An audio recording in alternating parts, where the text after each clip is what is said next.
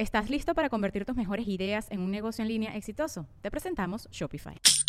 Tal vez no lo sabías, pero nuestro podcast More Than Mamis es un negocio. Y lo comenzamos, por supuesto, para desahogarnos y hablar sobre la maternidad, no para convertirnos en expertas de ventas y del e-commerce. Así que sí, necesitábamos ayuda para vender nuestro merch y poner en marcha nuestra tienda. Por eso estamos tan contentas de usar Shopify. Regístrate con tan solo un dólar por mes en shopify.com barra sonoro, todo en minúsculas. Ve a shopify.com barra sonoro para llevar tu negocio al siguiente nivel. Shopify.com barra sonoro. Bienvenidos a un nuevo episodio de La marica que el desorden que fue súper serio. Miren, o sea, yo justo ahorita estaba hablando con Carmen de que si aparece al aire o se publica todos los improperios que uno dice tras cámara, eh, es horrible. Por eso es que amo la producción, porque uno ve todas esas cosas. Pero bienvenidos a un nuevo episodio de Negra como yo. Bien, gracias por estar aquí. Recuerden que en este podcast hablamos de pelo afro, de afroidentidad, de cultura, de racismo y de identidad. En este episodio hablaremos de Afro Venezuela, así que quédate que va a estar bien bueno. Démosle la bienvenida a la diversidad. Escuchemos las voces de los afrolatinos por el mundo y soltemos esas conductas nocivas que nos limitan como sociedad. Soy Gisette Rosas y esto es Negra como yo, el podcast. Miren, este episodio para mí es muy especial porque tiene que ver con mi país. Yo soy venezolana, por si alguno de ustedes no lo sabía.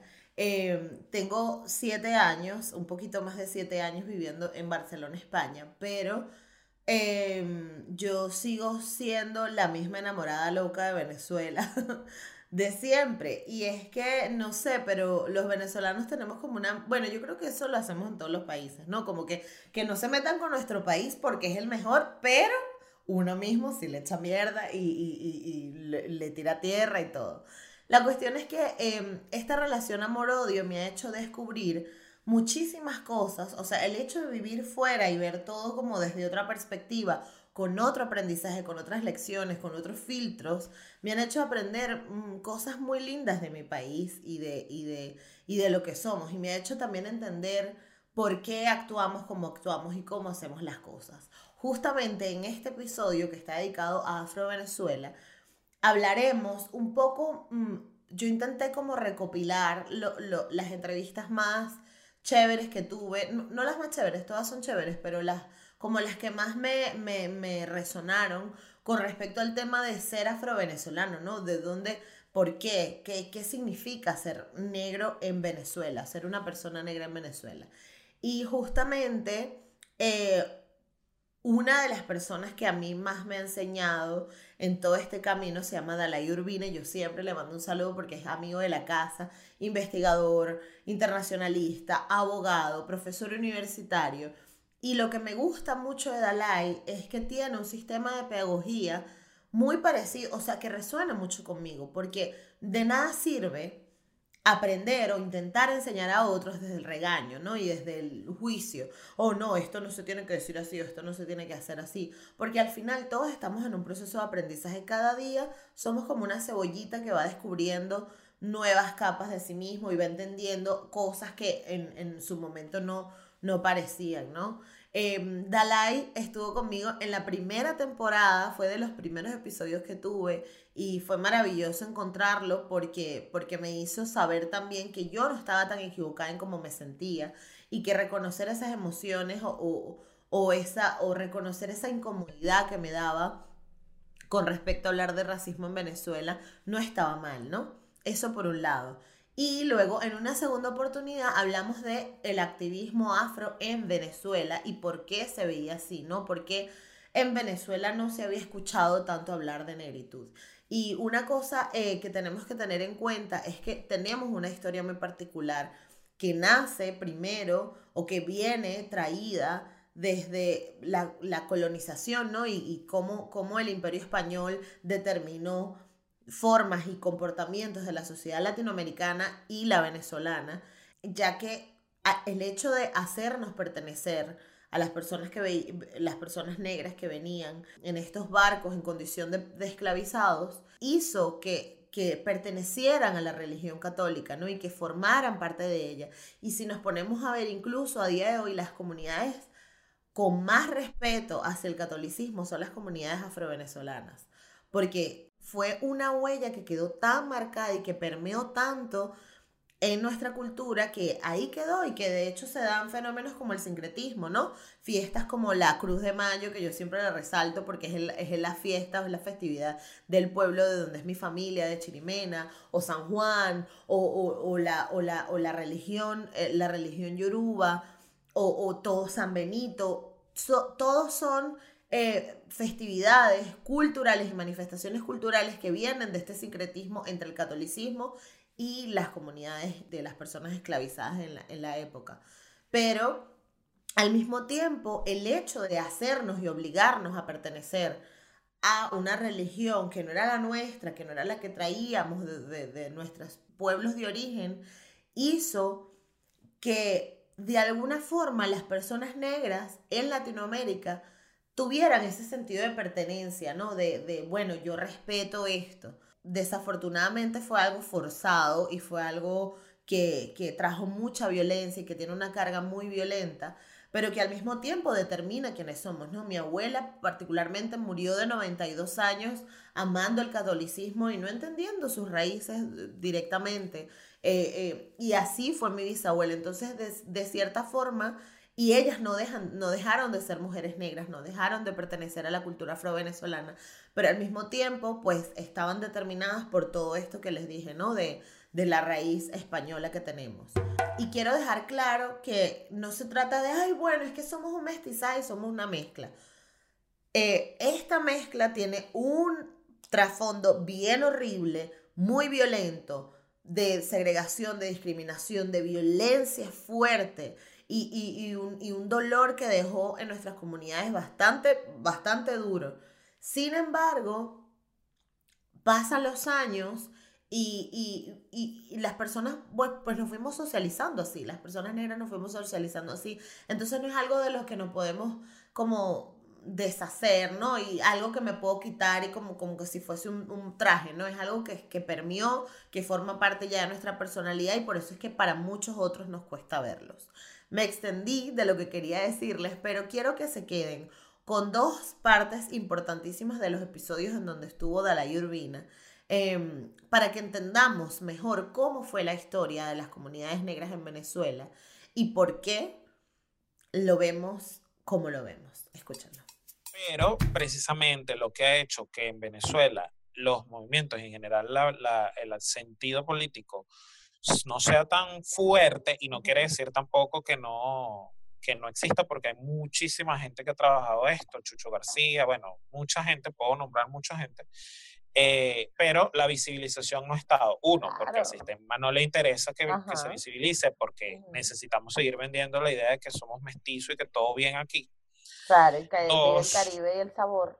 Ajá, dos, un tema cultural eh, venezolano que, que, que, que siendo racismo se mezcla con una, con una xenofobia porque como tenemos un problema de creernos, mm, ahí sí te doy la razón menos, entonces no, si te mezclas con portugueses, españoles está bien, pero si te mezclas con un colombiano está mal, porque el colombiano se parece más a lo que tú quieres a tú, de lo que tú quieres salir, claro. Entonces, eso desde el punto de vista social dificulta que cuando tú vas a un foro a decir, epa, vamos a hablar de endorracismo, la gente no, no se siente inmediatamente reconocida. Estamos, estamos de acuerdo, eso es, un, es una falla estructural.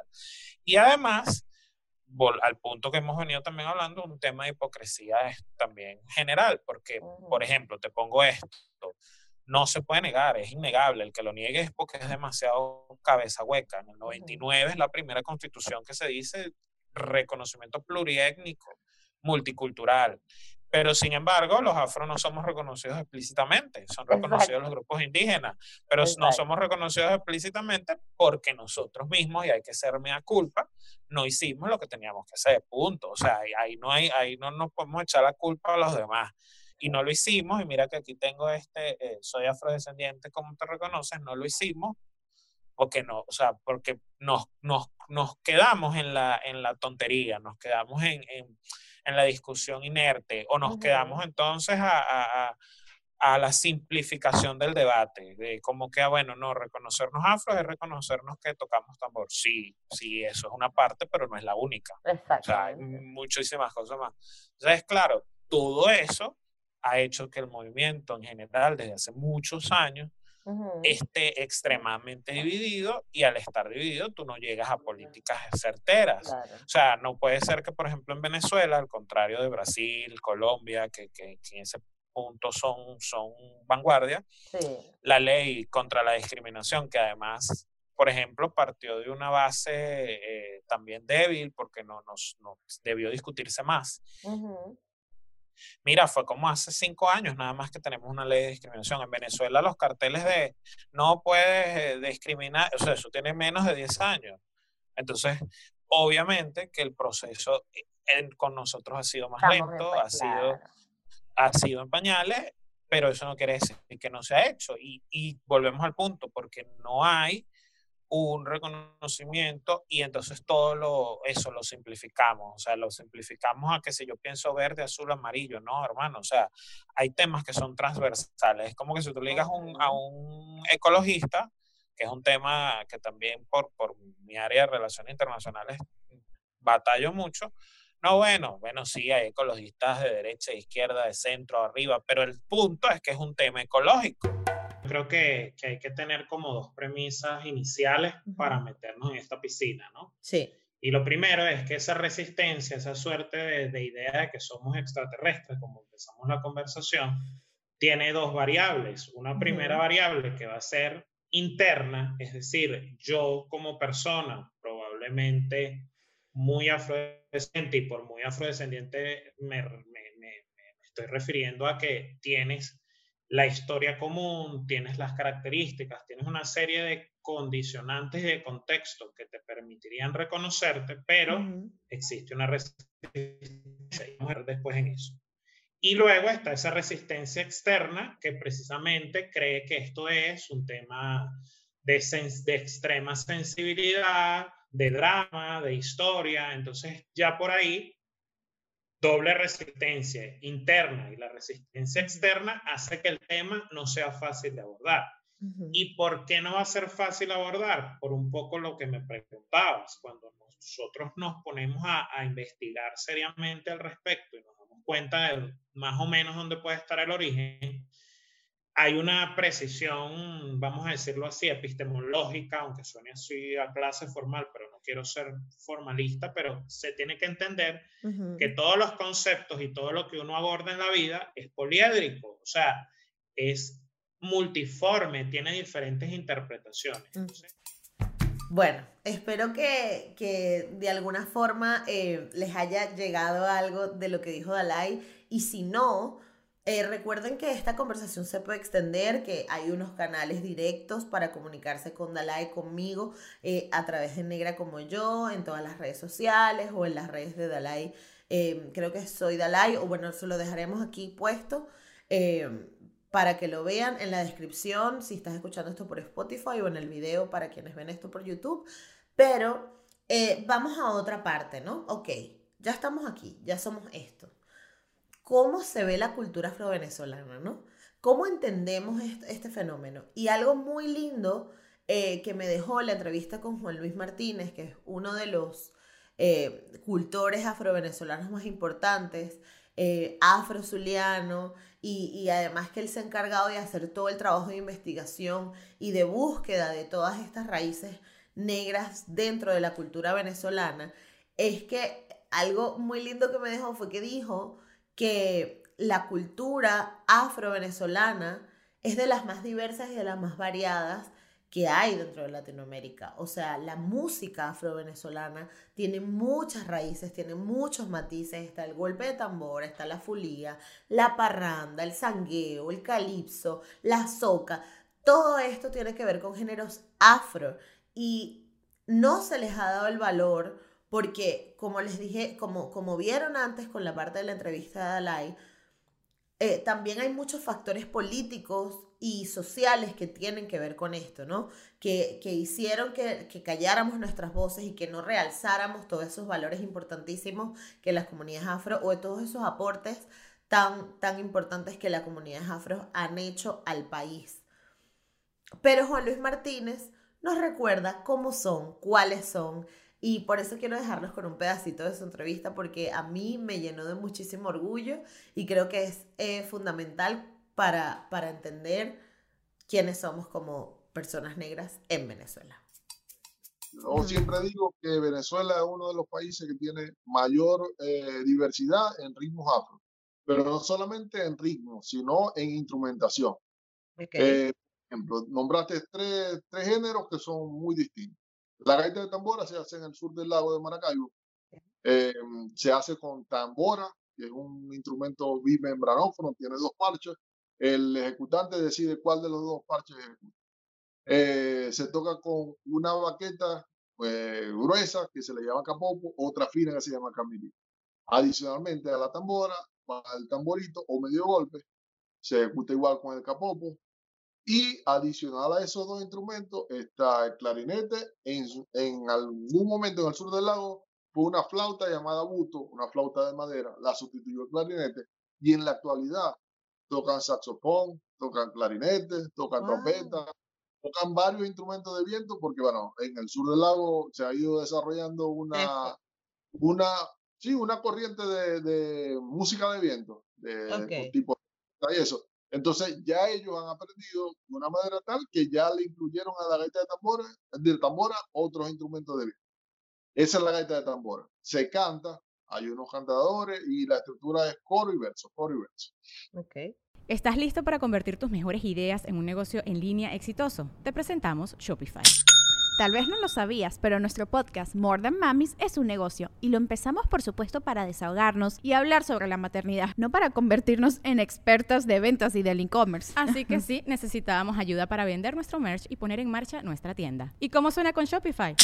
Llegó otra venta. Shopify es la plataforma de comercio que está revolucionando millones de negocios en todo el mundo. Ya seas un emprendedor desde tu casa o desde donde sea, Shopify es la única herramienta que necesitas para iniciar, administrar y hacer crecer tu negocio sin dificultades. Con Shopify puedo gestionar pedidos, envíos y pagos desde cualquier lugar, brindándote toda la información y estadísticas de tus ventas al detalle. Regístrate para un periodo de prueba con tan solo un dólar al mes en shopify.com barra sonoro, todo en minúsculas Ve a shopify.com barra sonoro para llevar tu negocio al siguiente nivel. Shopify.com barra sonoro. El calipso se hace en el oriente del país, se hace en carnaval, eh, se hace con bumbak, que son unos tambores que suenan de esa manera. Pues es, un, es una onomatopeya de, de, lo que hace el tambor. El sonido, una mano, Sí, una mano hace boom, la otra hace back. Boom, back, boom, back. Eso es lo que va haciendo el, el tambor. Se toca con cuatro, eh, en la batería puede haber tres, cuatro, cinco tambores. Eh, anteriormente eran con parche de cuero, ahora se utiliza un parche sintético, le da un sonido un poquito diferente. Eh, se le puede, ahora le adiciona un bombo como el de la samba. Entonces va haciendo boom, boom, boom, fijo en, la manifestación. hablaste, hablaste, me dijiste. La fulía, por ejemplo. la fulía. La fulía se hace en el centro del país, desde Falcón hasta el, litoral central, y se hace en honor a la Cruz del Mayo. Entonces, eh, son tres tamboritas, prima, cruzado y pujado, se canta, no se baila. Las otras dos se bailan, tienen eh, no coreografía, pero sí hay una, una forma de danza como tal. Exacto. como se hace en honor a un velorio, se hace en honor a la Cruz de Mayo, algo bien respetuoso, bien sagrado, no, se, no tiene una, una, danza como tal. Lo que hacen los, los, cantantes es que se mueven hacia los lados, se mueven, pero no hay un baile como tal. Este, igual, se toca esas tres tamboritas, eh, cuatro y canto, canto y maraca. Esa es la fulía y son espacios geográficos totalmente distintos, instrumentos totalmente distintos. Las tamboritas son como la la gaita de tambora, que son bimembranófonas, o sea, tienen dos parchos, pero son mucho, muy, muy, muy, mucho más pequeños. Muy pequeños en comparación con la, la gaita de tambor. Claro, entonces eso es, eso es brutal porque a veces bueno, me he encontrado yo, ¿no? Que te, haciendo el podcast, que mucha gente comenta como que, bueno, no, o sea, tú dices, ay, bueno, expresiones afro-venezolanas, tambor urbano y ya. O sea, la gente se queda como que con eso en la cabeza. Y yo siempre, no, pero digo por nombrar como que esta gente que ha sido como lo más pop dentro de, dentro de la cultura afro, ¿no? Y es como que mi idea, y por eso te pedí que lo describieras exactamente, que nos saquemos eso de la cabeza, porque es que no es así, o sea, hay demasiadas expresiones, hay demasiados instrumentos, hay, de, o sea, hay demasiadas formas de bailar, y, además todas son bonitas, todas son respetables, y yo creo que todas merecen la difusión y la, y la, y el respeto que, tiene, que tienen todas las demás y que todas tienen una riqueza particular. O sea, cuando uno ve el entierro de la maca, uno ve una manifestación que es ritualística, que es seria. O sea, que la gente que lo hace, hace una manifestación bien seria. Eh, cuando, no sé, ve sacar a San Juan Bautista en Curiepe, es una cosa que para el pelo que el que, el que sabe, que conoce o no conoce, igualito se va a erizar cuando ve eso porque son cosas genuinas, son manifestaciones que de verdad se hacen, que las hace el pueblo desde hace muchos años y que cuando ustedes escuchan ese tambor, eso llega, llega al corazón, llega a la fibra más, Es maravilloso poder encontrar toda esta diversidad de géneros, toda esta diversidad de, de música y, yo creo que es, otro tema, como siempre les digo, este universo, el universo de, Negra como yo es enorme, ¿no? O de las cosas que yo investigo para Negra como yo es enorme y otra de las cosas que me quita el sueño durante las noches, no me lo van a creer, pero es eso. ¿Cómo hacemos el trabajo de conservar estos géneros? ¿Cómo hacemos el, el, trabajo de mantenerlos vivos, de que no se pierdan sus comunidades, de que esta tradición oral se mantenga? Porque desafortunadamente la historia no ha sido contada, no, no ha sido contada de todos los, los protagonistas de, de, esta historia, ¿no? Entonces las comunidades negras, gracias a la tradición oral y a las narrativas que han repetido generación tras generación, es que se ha podido conservar nuestras tradiciones. La fiesta de San Juan probablemente no, no era lo mismo que fue hace 150 años, es verdad, pero sobrevivió y sobrevivió gracias a que los abuelos se sentaron ahí con los niños a decirle, toque, toque la tambora, toque la tambora. Esto lo vamos a ver un poco al final con unas invitadas súper especiales que tienen algo que decir al respecto también. Pero la siguiente entrevista que quiero rescatar es la de Betsaida Machado. Justamente Betsaida es uno de estos... Eh, de, de, esta, de la muestra, ¿no? De que cuando se hace el trabajo de conservar y de mantener y de luchar por nuestra cultura y por, y por hacerla eh, eh, valiosa y por invertir en ella, eh, em, pues da frutos increíbles como lo es la Parranda del Clavo y Betsaida Machado, que además es una de las voces más importantes afro-venezolanas en la actualidad, además que es una mujer que no solo se dedica a cantar y a, y a mostrar las expresiones afro-venezolanas por el mundo, sino que está haciendo también junto a CISA, el Centro de Investigaciones de Saberes Ancestrales y un montón de gente detrás, el trabajo de mantener, conservar, documentar además los saberes ancestrales de nuestras comunidades negras. Belén Palacios, por ejemplo, es una de las voces, fue una de las mujeres que hizo que el kitiplá sobreviviera como ritmo y como género afro-venezolano. Y si no es porque se documenta, porque alguien se sienta a decir, epa, ¿cómo se escribe esto? Y un montón de músicos interesados en hacer este trabajo en conversación, de conservación, no hubiera sobrevivido.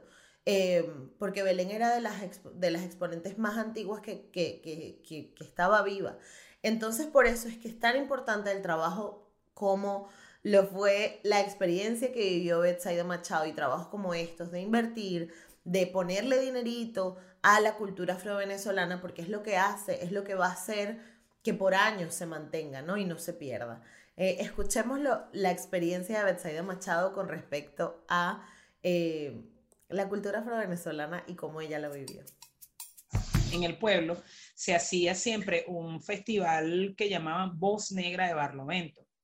Entonces, esto era siempre para celebrar Feria del Cacao, eh, la parte cultural del pueblo. Voz Negra significaba que, que la persona que ganaba voz negra tenía que tener un dominio de todo el género del Estado Miranda. Dentro de esos campos de trabajo, eh, por supuesto que una fulía, los culepullas, tonada de mina, o sea, todo lo que, lo que representa el Estado Miranda. Wow. Y eh, yo en esa participación me ayudó Cruz María Conopoy, todavía vive, que me dio una de sus composiciones y, recuerdo que, exactamente dentro de esa, de esa participación yo tenía una parrata que decía, en Barlovento nací, en Barlovento me encuentro, no lo cambio por Caracas ni por todo el universo. Y decía, yo no puedo cantar eso. porque yo le dije, entonces él me decía, ¿cómo que no? Y le digo, porque yo no nací en Barlovento, yo nací en Caracas. entonces me dice que, no, chica, como ese, eso, eso lo hice después, después que tengas el premio en la mano. Claro, claro. me acuerdo que, que, bueno, en esa oportunidad, en ese, eh, Voz Negra se extendía como por un tiempo, ¿no? Y eso fue ya, ya cuando ya yo había terminado eh, bachillerato, y prácticamente ese mismo año yo llegué a Caracas. Y entonces, bueno, uno cuando se viene de Barlovento llega a Caracas con la idea de sacar una carrera, estudios y todo lo demás. Eh, yo soy TCO en Administración de Empresas okay. y empecé a estudiar Administración. Nereida, mi hermana, ya había pasado por Fundación Bigot y entonces me mm. dice, oye, mientras que como ya tú vienes de, con el canto, eh, voz negra y toda esa cosa, deberías eh, pasar por Fundación Bigot, que en eh, aquel entonces era Talleres de Cultura Popular de Fundación Bigot. Allí este, hice vida, por supuesto, hasta el sol de hoy, con los vasallos con del los sol, vasallos en oportunidad, y ahora vasallos de Venezuela. Bueno, la mayoría siempre dicen el, el rescatar, y, yo, y, yo, digo que realmente no es rescatar, o sea, siempre han estado allí. Lo que es echarle la mirada, ser arraigado con, con, con, con, lo tuyo. O sea, si yo tengo ahorita un sentimiento, como digo yo, tengo varios sobrinos que están eh, instalados viviendo en Chile y, eh, y están por allá donde están cantando otro himno, donde no están conociendo otras cosas. Y yo le digo, ustedes como padres tienen que inculcarle que vienen de Barlovento, que son barloventeños y tienen que darle a conocer este, nuestras, nuestras costumbres. Claro. ¿Ok?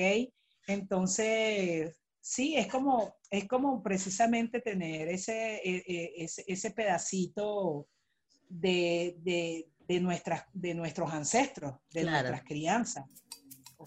Eventos como en el que participó de Machado, que hizo que, que hizo que además ella aprendiera un oficio, se profesionalizara y considerara además dedicarse a esto, son fundamentales.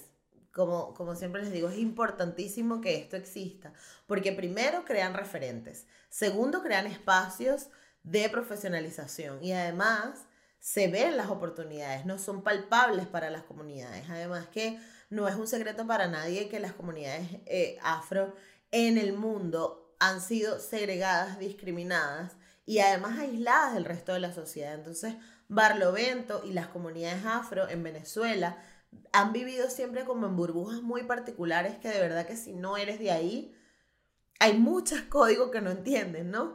Eh, eh, y, que, y que, por ejemplo, para, para capitales o para las ciudades importantes, Maracaibo con Bobure, Caracas con Barlovento y Puerto La Cruz, Lechería con toda la parte de Sucre o Puerto Ordaz con, con toda la parte de, de Guayana, etcétera, ¿no? Donde hay sus comunidades afro de, en todo el país han hecho que, que, se vea como, ay, bueno, ellos están allá y nosotros estamos aquí. Por eso es parte del racismo sistemático que hemos vivido las personas negras en el mundo y que en Venezuela este racismo se ve así, ¿no? Se ve como de, ay, separado, tú por allá y tú por acá. Lo que genera que no existan referentes, que no existan ganas de invertir en estas comunidades y que además eh, las mismas comunidades se desarrollen con un proceso de inferioridad, ¿no? A nivel mental, ¿no? Creyendo que no existen oportunidades para ellos. Y, y, y, siempre recalco esto, ¿no? Es muy fácil decir, ay, bueno, tal persona es pobre porque le da la gana. O tal persona no lucha por, por, por, por, por sus sueños porque no le da la gana. Pero no nos hemos puesto a ver que una persona para luchar por sus sueños necesita tomar tres autobuses, venirse sin desayunar, no tener dinero para los libros ni para hacer las tareas. Y otra persona pues simplemente se despierta se monta en un taxi o en su carro propio y llega a la universidad y estudia. Entonces son dos realidades distintas. A pesar de todo este, este mm, universo negativo de cosas que rodean a las personas negras, a mí me gusta también enfocarme en lo positivo y en lo lindo. Y gracias a personas como el papá de la siguiente invitada y la familia de nuestras siguientes invitadas, eh, es que se ha hecho todo este trabajo de conservar y de mantener y de además nutrir de, de cultura a las siguientes generaciones. Eh, y Aileen Bruno son dos hermanas que viven aquí en Barcelona y que tuvimos la oportunidad de conocernos y que vinieran a casa a grabar un episodio del podcast. Y una de las cosas lindas que nos contaron es cómo ellas vivieron esta transmisión de saberes, ¿no? Gracias a sus padres y a sus familias. Es una historia muy particular y muy bonita y espero la disfruten mucho porque, eh, bueno, ahí yo se las dejo y ustedes entenderán de qué hablo.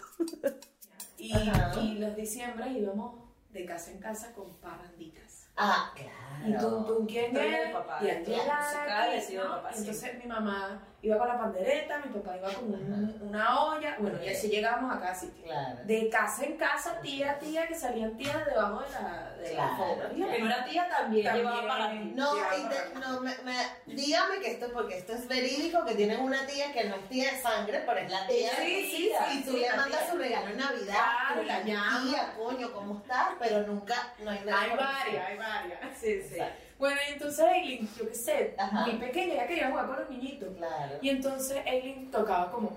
Claro. porque siempre me decía mi papá, así. si no toca, no va para la fiesta. Y yo, Ponme zoom, ponme zoom, así así. Me acuerdo clarito, la mi cara. papá, si toca por esa cara tampoco va. Y yo, Sí, si toca con esa cara no, no va a jugar. Y entonces ella ponía un poco de empeño, pero un poco de obligación, pero. Claro. Y yo me lo gozaba hasta cierto punto. Exacto. Había un poco de gozadera, un poco de obligación. Pero yo creo que al final está bien. No, no, mira. ahora- Claro, tú tienes que aprender tu cultura, apréndala, baile la Sí, baile y después te vas a jugar, claro. Sí, sí, mi papá sí hubo un poco de presión, pero bueno, eh, por esa misma presión que en ese momento no sabíamos qué era, Ahora es que. Eileen, toda la percusión menor es una cosa como que tiene un don. ¿Qué es la eh, Aileen y Ivin, como ven, fueron dos niñas que crecieron en un entorno muy musical y que gracias a eso pues son las grandes, bueno, o sea, son músicos increíbles y están haciendo un trabajo preciosísimo aquí en Barcelona, además llevando en alto eh, eh, su orgullo afro eh, y el orgullo además de ser venezolanas. Y por eso quise traerlas a este episodio especial porque además muestran cómo esto de ayudar a conservar nuestra cultura y de mantenerlo, así sea de alguna forma obligado, entre comillas, em, pues hace que se mantengan y que, y que estos conocimientos pues no, no mueran, ¿no? Y no se pierdan generación tras generación. Espero se hayan llevado un bonito eh, aprendizaje de este episodio.